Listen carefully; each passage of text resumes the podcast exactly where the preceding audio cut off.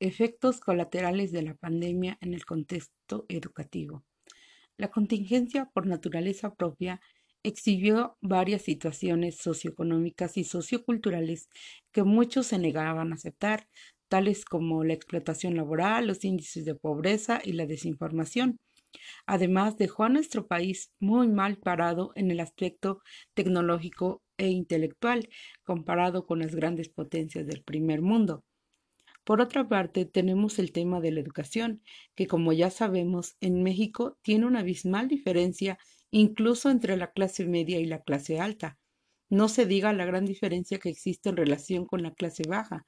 Tratar de comparar la calidad de la oferta pública con la de las escuelas de paga es algo erróneo y aún más los docentes de escuelas públicas muchas veces se ven restringidos por los recursos limitados con los que cuentan, y a pesar de las condiciones desfavorecedoras, logran idear estrategias para responder tanto a los planes y programas de estudio como a las necesidades particulares de sus alumnos.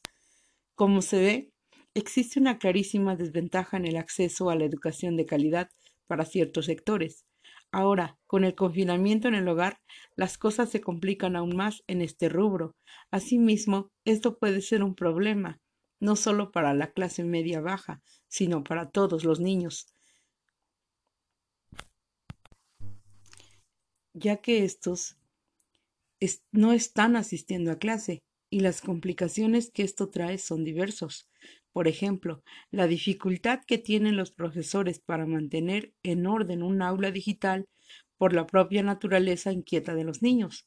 Además de que para ellos la cuarentena se puede estar concibiendo como un periodo vacacional más, lo que representa un reto tanto para los padres como para los profesores.